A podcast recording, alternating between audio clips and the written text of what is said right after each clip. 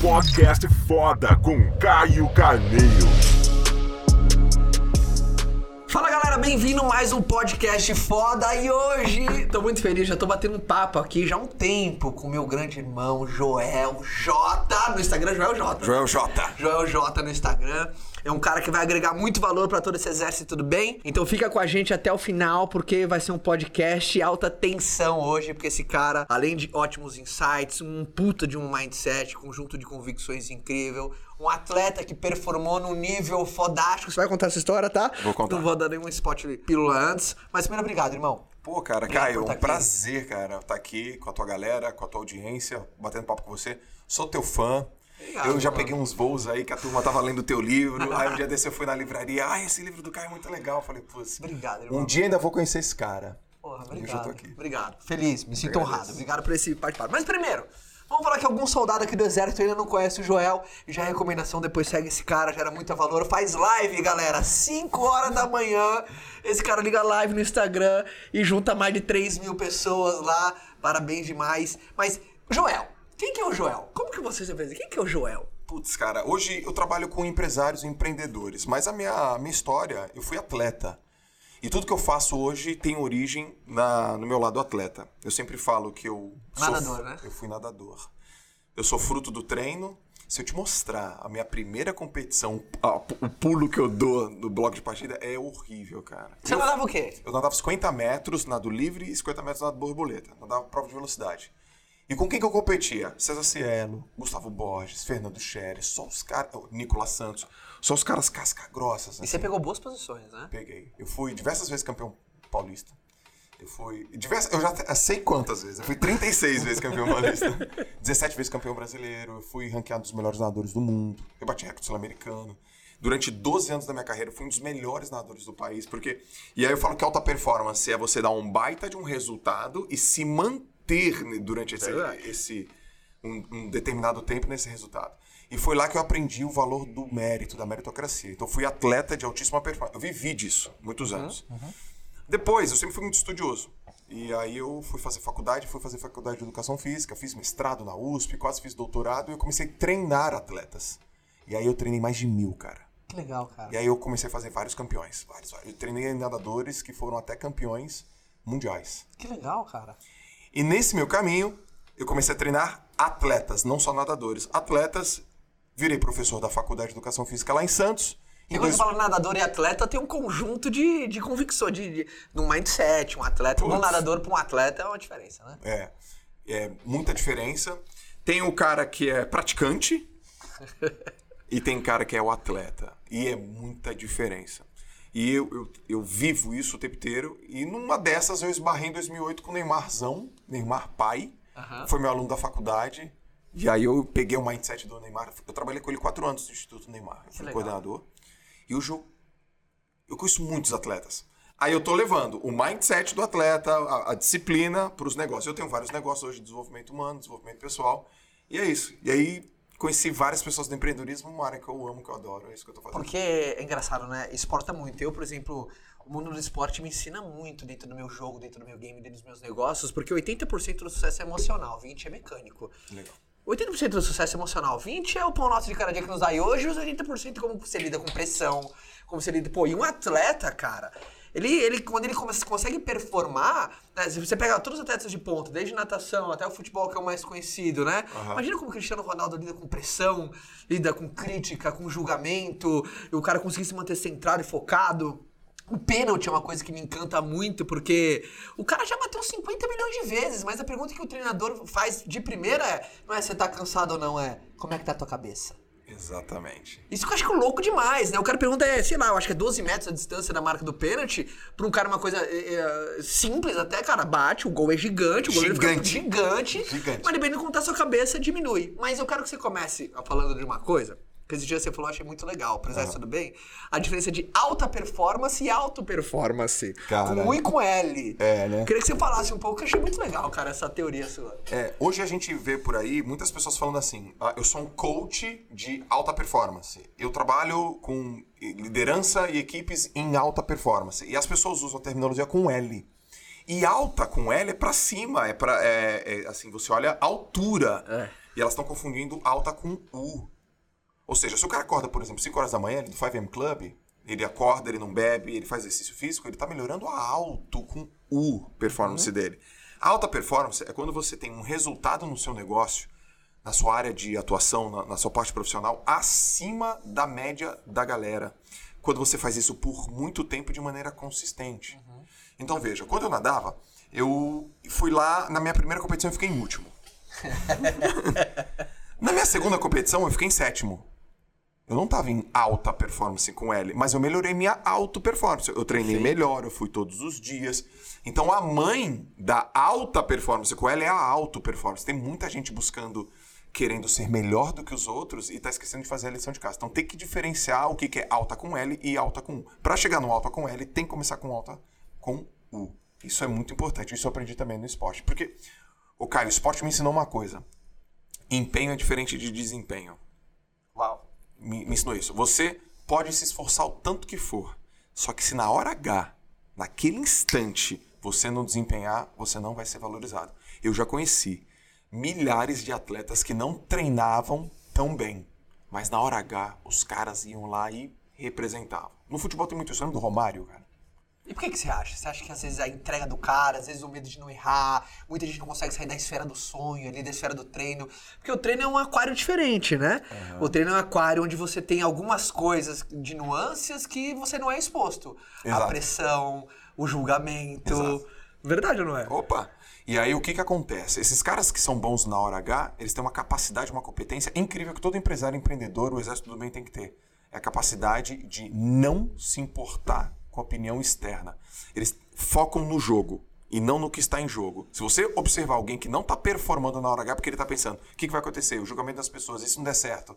O Romário da vida, um Neymar da vida, um Gustavo Borges da vida, um Joel da vida, quando eu nadava bem, eu tinha a capacidade de eliminar tudo que estava fora e só ficava no estado presente. Então, o estado presente é o que faz as pessoas performarem na hora H.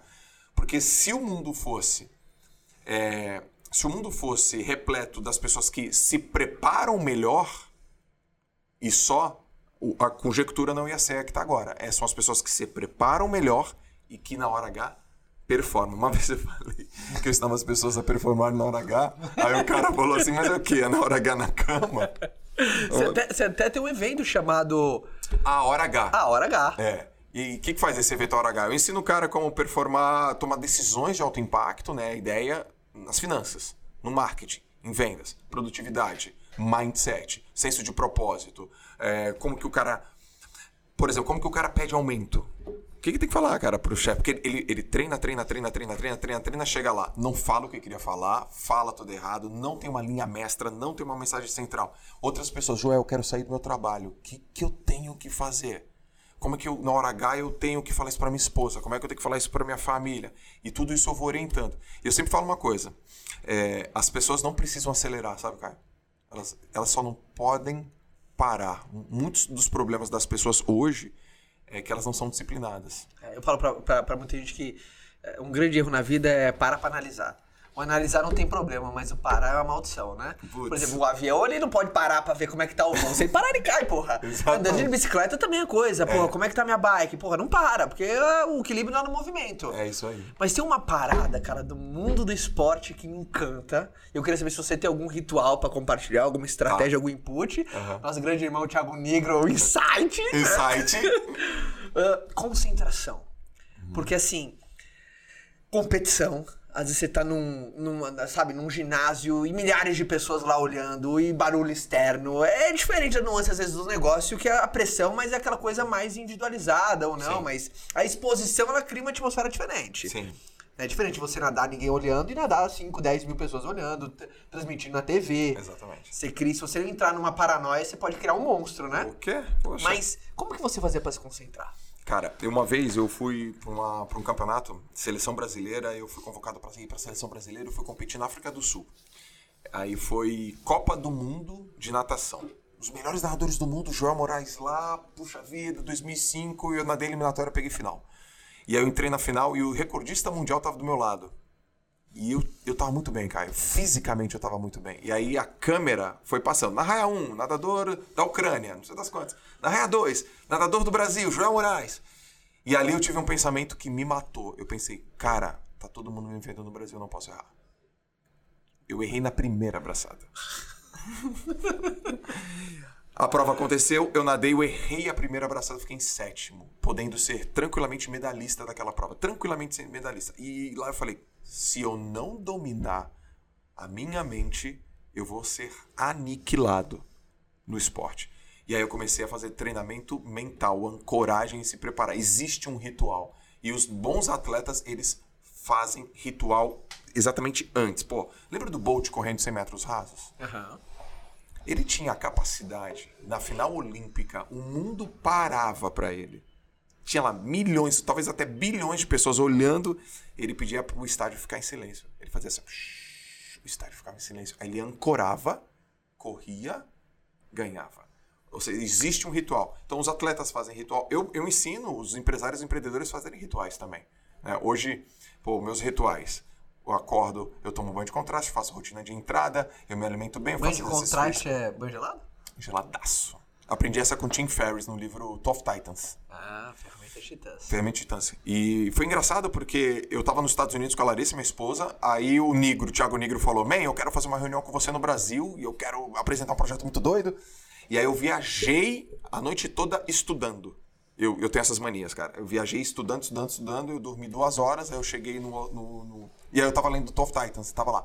Toma banho de contraste, melhora a performance. Aí eu cheguei no aeroporto de Guarulhos, a gente dá pra alugar um, um banheiro lá, um quarto. E era inverno. Eu falei, vou testar esse negócio aqui. E aí eu testei, tomei um banho geladaço. Pá! E a minha reunião com o Negro foi incrível. Eu falei, pô, esse negócio funciona. Porque a mente é uma máquina de fazer padrão, né? E aí funcionou. Comecei a usar, usei todo dia e comecei a estimular as pessoas. Hoje, acho que por influência do Joel Moraes, lá no Instagram Joel J, acho que umas 20 mil pessoas já estão tomando banho de contraste. Botando todo mundo pra tomar banho gelado. Eu, eu tô influenciando muita Fez- gente. Falando isso, você fez live hoje? Fiz. Quem que você falou na live hoje? Hoje eu falei sobre como perder o medo de falar em público. Como? Eu quero saber. Como? Boa, eu adoro inputs. E como você pode ser um comunicador de alta performance. Então, o que que eu... Alguns, pô, alguns bullets. Porque Alguém- Você quer também todas as dicas, tem que estar na live lá. Tá, legal. Alguns bullets. Primeiro ponto, as pessoas que falam... Tem, duas, tem dois grupos. O cara que tem medo de falar em público e tem um cara que acha que fala bem em público pra caramba e não fala... Não, ele é muito ruim. Porque ele fala tagarela, não, é matraca, não para de falar. Eu falo, meu, o que, que você tá falando, afinal de contas? Os caras que têm medo de falar em público, primeiro porque não treina. Segundo porque não tem... é, é, não domina o conteúdo. Não te- eu, eu falei cinco coisas hoje. Primeiro, você vai ter medo, lógico, se você não domina o assunto.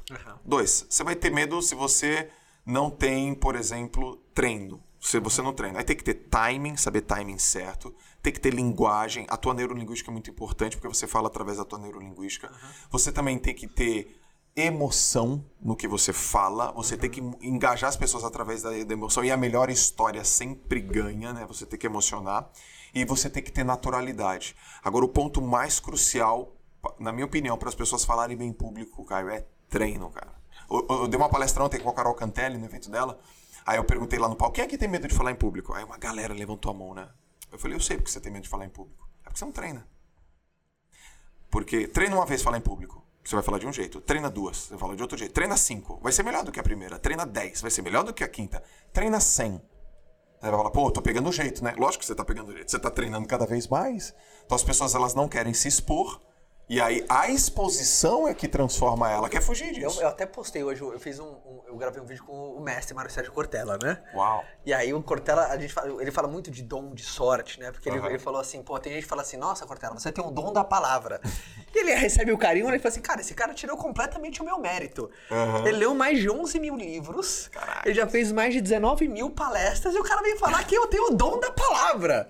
Né? Ele, fala, e eu concordo muito, que tem personalidades e características que favorecem a aceleração de uma habilidade. Perfeito. Concordo também. Então tem muita gente, às vezes, com 100, tá no nível 9. E às vezes tem pessoas que tá com 100, tá no nível 6 ainda. Exatamente. E aí tem gente que com 100 tá no nível 14. O cara já tá um ícone, né? Tem personalidades e características. Mas que liderança é completamente treinável. Eu acredito 100% nisso. Eu acredito que o campeão ele não nasce pronto. Eu acredito que o campeão é um homem mediano com muito foco. E eu acredito que o sucesso é treinável. É como se fosse no mundo do esporte, né? Por exemplo, Michael Phelps. Você fala assim, pô, esse cara tem o dom. Ele teve um benefício que ele soube aproveitar dele. É isso aí. Né? Se o cara soube aproveitar, às vezes, biomecânica dele, às vezes, ele não sei se tem densidade do, da, da pele, do Tem, sangue, tem. Não, sei se tem- não sei se existe isso. Caio, mas não dá pra tirar o mérito do cara, Se pô. você tiver aqui no podcast com o Michael Phelps e falar assim, Michael Phelps, eu sou teu fã, cara, e você tem muito dom, e você ofende ele. Ele vai se sentir ofendido. Ele vai falar assim, pô, dom, cara. Entre a Olimpíada de 2018, eh, 2008 e a Olimpíada de 2000... Perdão, entre a Olimpíada de 2004 até a Olimpíada de 2008, ele não faltou um dia de treino.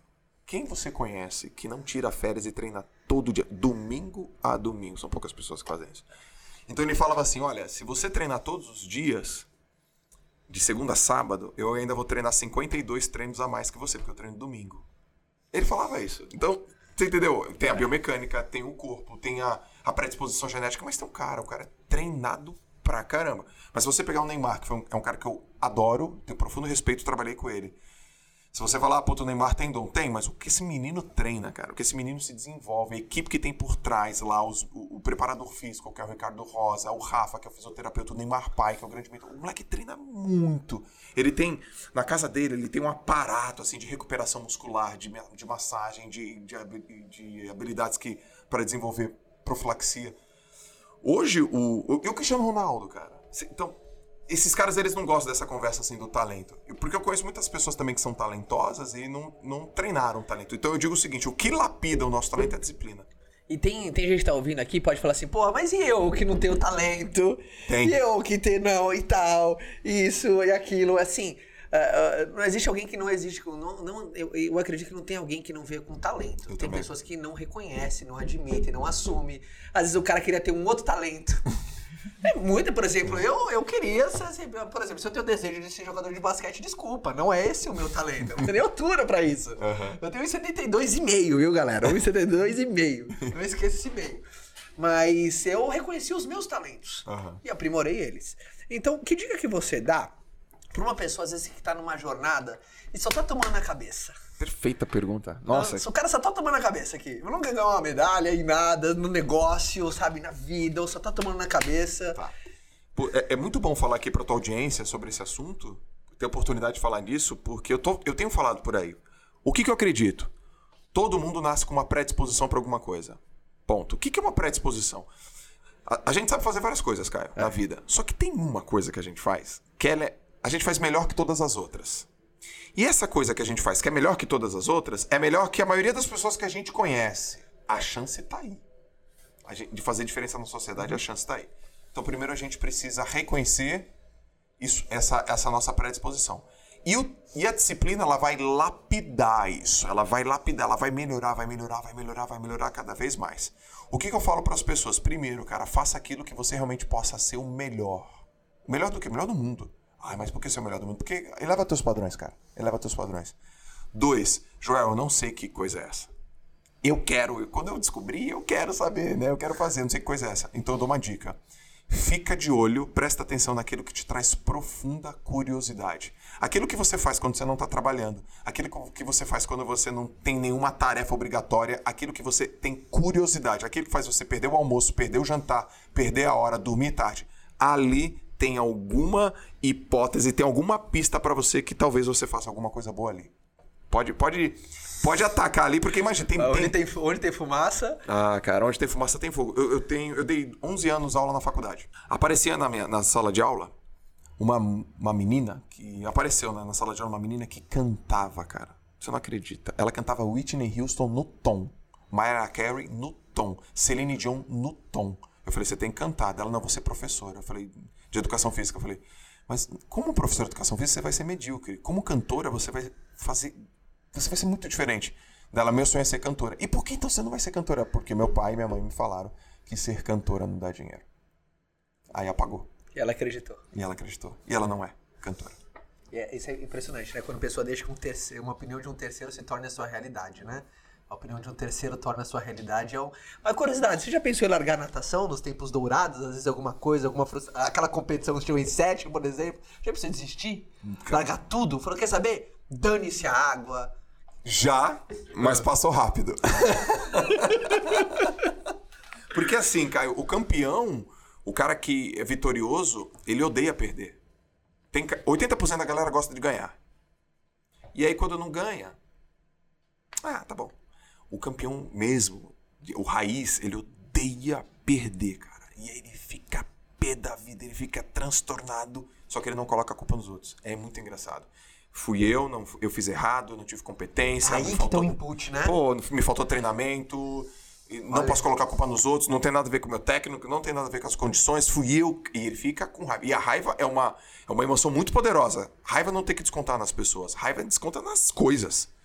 E aí você fica bravo, bravo, bravo, bravo, bravo, bravo, bravo, ah, que se dane esse negócio, quero mais. Daqui a pouco você volta e fala, não, não, vou fazer diferente. Eu até coloquei um vídeo no YouTube, é, seis, seis coisas de rico, seis coisas de pobre, né? Seis, seis ah, ah, padrões de, de, de rico e de pobre. E quando eu falo só de pobre, é de uma mentalidade vazia, escassa, rasa, superficial, fútil. Ah, e uma delas é da mentalidade pobre é culpam e da rica assume.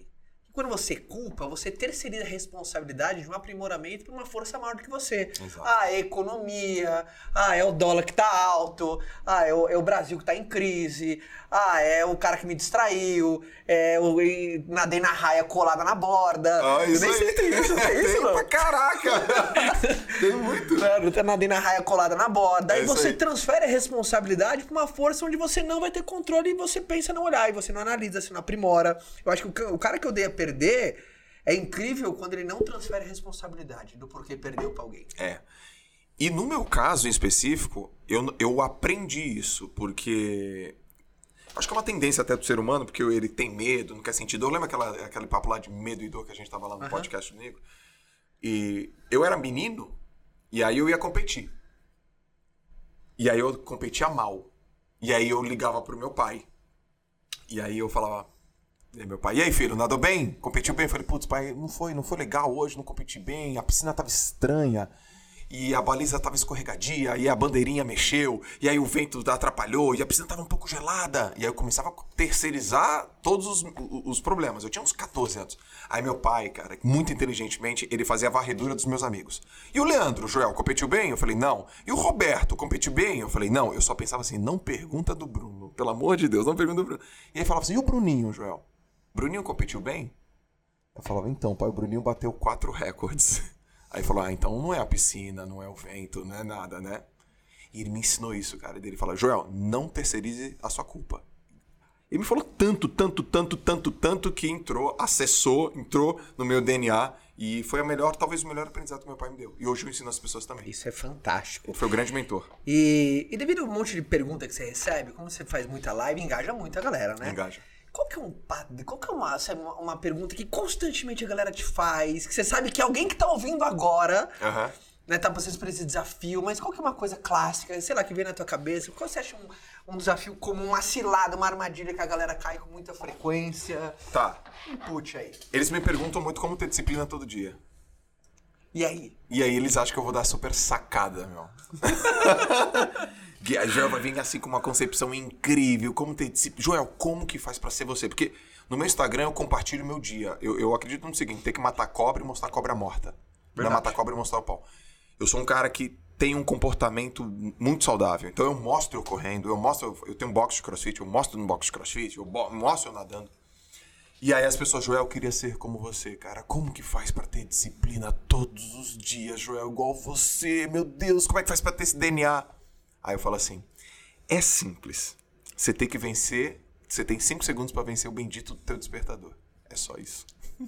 Quando ele toca, você tem cinco segundos pra ficar em pé. Se você fizer isso e só isso, não, não é possível. Acredita em mim, é só isso. O seu despertador, entre aspas, toca ao longo do dia inteiro.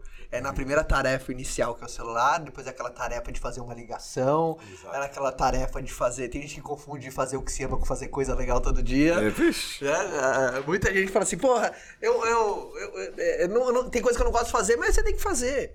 E pra fechar o podcast aqui, em alto estilo, fechar tocando a piscina ali no telão primeiro. Ah, uma qualidade do Joel, sempre fora disciplina, Tá. tá? Mas uma. Eu gosto sempre de fazer essa pergunta, sabe? Eu acredito que todos nós temos poderes, assim, né? Que são habilidades bem desenvolvidas. Qual que é uma característica foda sua? Primeiro, duas, vamos fazer duas perguntas. Tá. Tá? Uma característica foda sua que sabe, pô, se você pudesse emprestar pra alguém essa, tó, essa me ajudou muito. Qual Tá. seria? Dedicação. Dedicação? Puta, eu sou muito dedicado. Muito, muito, muito, muito, muito dedicado. É, eu não me considero um cara mega talentoso. Muitas pessoas falam, Joel, você é brilhante, você é talentoso. E eu seguro, eu falo, cara, eu sou muito esforçado. Eu sou muito esforçado. Ponto. Todo dia eu faço a mesma coisa. Eu sou muito esforçado. Eu gostaria de emprestar isso para as pessoas. E eu gostaria também de emprestar. Eu, eu gostaria que as pessoas entrassem na minha mente e ficassem cinco segundos e voltassem assim para entender o seguinte: não precisa acelerar, Caio. Não precisa. É só não parar. É. As pessoas querem mudar tudo do dia pra noite, quer ler um livro por mês, emagrecer 10 quilos, guardar dinheiro, ter mais tempo pra família, só que elas querem mudar tudo isso em um dia. Não vai dar, porque vai cansar. Então você vai tendo mini hábitos todos os dias. E vai naquele ritmo, crescendo 1%, melhorando um centímetro, aumentando um segundo, diminuindo um quilinho, uma grama. E você vai na consistência. Se você fizer isso, você vai passar todos os problemas, vai a- a- ultrapassar todas as pessoas. Então eu sou muito esforçado, muito esforçado mesmo, eu me, me comprometo. Ah, não, tem uma outra coisa, tem uma outra coisa, tem Vai, outra vamos coisa. lá, vamos lá. Vamos lá. Tem uma outra coisa. Ah, Cara, eu não chego atrasado. eu percebi. Tu percebeu? Ele chegou mais rápido que eu aqui, galera. Marquei com ele aqui uma hora, você chegou 5 pra uma. Cara, eu não chego atrasado. Eu não chego atrasado. Ah, mas que bobeira. Cara, não é. Eu não chego atrasado.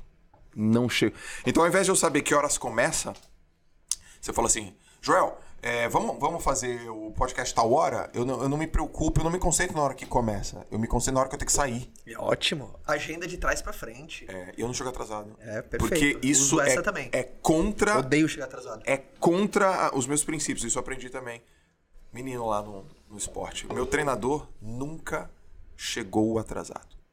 Eu nunca vi. Meu pai nunca chegou atrasado. Meu pai sempre falou assim: Filho, ninguém nunca vai brigar com você se você chegar antes. Mas vão brigar com você se você chegar um minuto depois. Acabou. É isso. Pra fechar, o que, que é foda pra você? Você que vai ter um, um filhote É lindo, rainha tá aqui do lado, Tá olhando aqui. pra primeira dama, tá? Mas o que, que, é, o que, que é ser foda pra você? É, servir. Uau.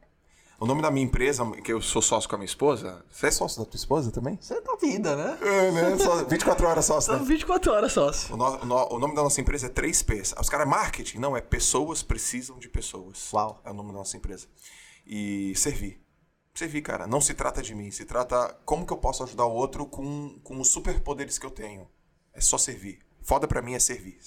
E isso é muito bom. E quanto mais eu sirvo, maior, mais grandioso eu fico. Galera, Joel J, acompanha Instagram, Joel J. J. J-O-T-A. live, posso convidar a galera pra live amanhã, vai estar lá. 5 e 6 da manhã. Exatamente, 5 e 6. 5 e 6. Aí os caras, por que 5 e 6? Eu respondi, por que não 5 e 6? Por que não? Recusar o óbvio. Exato, não tem, não é número cabalístico, não. É porque 5 e assim- 6, cinco e live seis. toda manhã, gera muito conteúdo de muito valor. Um grande general do bem, irmão, obrigado por estar aqui com a Eu galera. agradeço, um prazer, sou teu fã, hein, cara. Eu também. Ah, quero fechar. Sucesso é ser amigo dos meus ídolos. Eu sou fãzão. Me sinto honrado, irmão. Obrigado por toda sabedoria, por espalhar isso e continue ganhando mais força na tua missão. Sucesso na sua jornada. Que o príncipe venha com muita saúde. Viu a primeira dama que tá aqui, tá? e é isso aí, galera. Até um próximo bate-papo. Se não é inscrito aqui no podcast, se inscreva lá no YouTube, no Instagram, enfim. Tamo juntasso sempre, tá bom? Forte abraço a todos, fica com Deus e tamo junto. Tchau! Tchau.